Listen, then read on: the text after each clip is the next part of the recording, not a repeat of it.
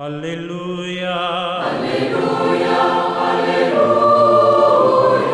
Hola, ¿qué tal queridos amigos? ¿Cómo están ustedes? Aquí estamos en esta reflexión del Evangelio de este domingo, el 28 del tiempo durante el año.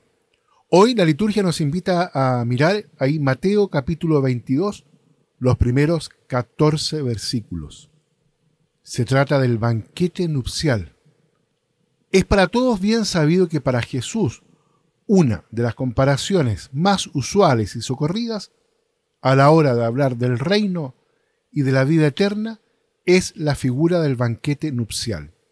Parece que algo de lo que es esencial en un banquete nupcial es también esencial en la idea que Jesús se hace de lo que debe ser tanto este mundo nuestro como el reino de Dios.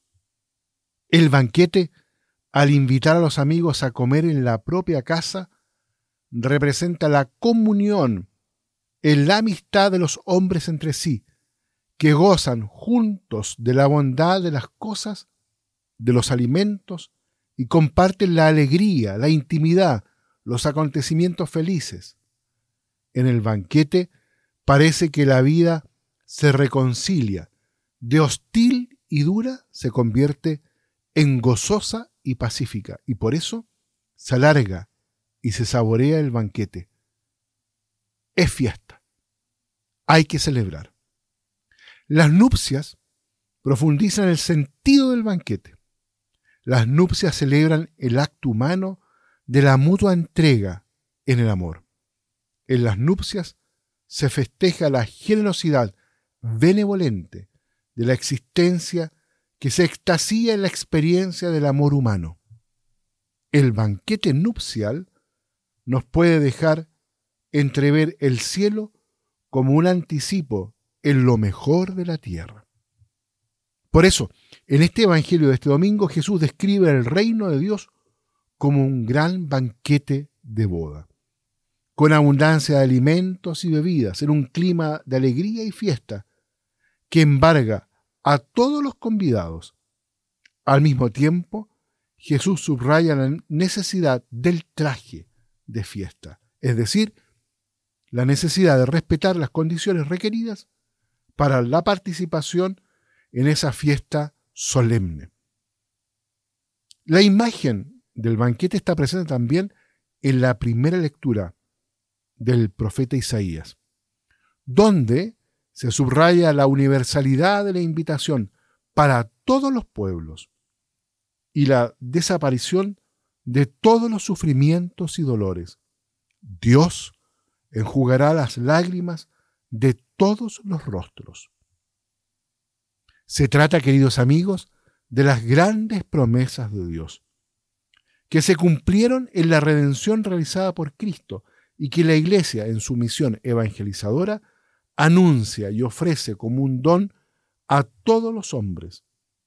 La comunión de vida con Dios y con los hermanos, que por obra del Espíritu Santo se actúa en la existencia de los creyentes, tiene su centro en el banquete eucarístico, fuente y cumbre de toda la experiencia cristiana. Nos lo recuerda la liturgia cada vez que nos preparamos a recibir el cuerpo de Cristo.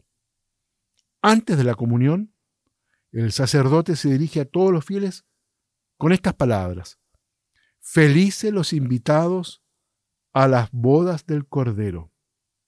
Sí, somos verdaderamente dichosos porque hemos sido invitados al banquete eterno de la salvación preparado por Dios para todo el mundo. La fiesta de bodas de la que hablan las escrituras de hoy tienen, como sabemos y nos damos cuenta, un doble valor, un valor eucarístico y un valor referido al final de los tiempos. La Eucaristía es, en efecto, la fiesta de la fe, como lo definía hace muchos años atrás en un ensayo el aquel profesor Ratzinger.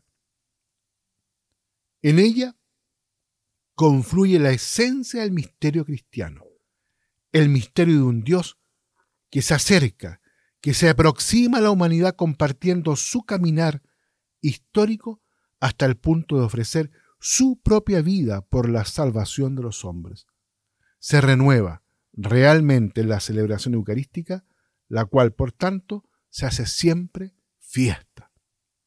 La celebración, queridos amigos, de la salvación hunde sus raíces y encuentra su propia razón de ser en el misterio de la cruz, que hace posible las nuevas bodas entre el Creador y la criatura.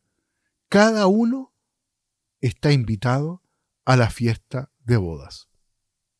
Queridos amigos, los invito entonces para que en este domingo nos dejemos invitar por el Señor a participar no solo en la Eucaristía, sino que a prolongar la Eucaristía en cada acontecimiento, en cada momento de nuestra vida, como una oportunidad para entrar siempre, una y otra vez, en comunión profunda con el Señor, una comunión en el amor. Que Dios los bendiga a todos y a cada uno. Aleluya. Aleluya.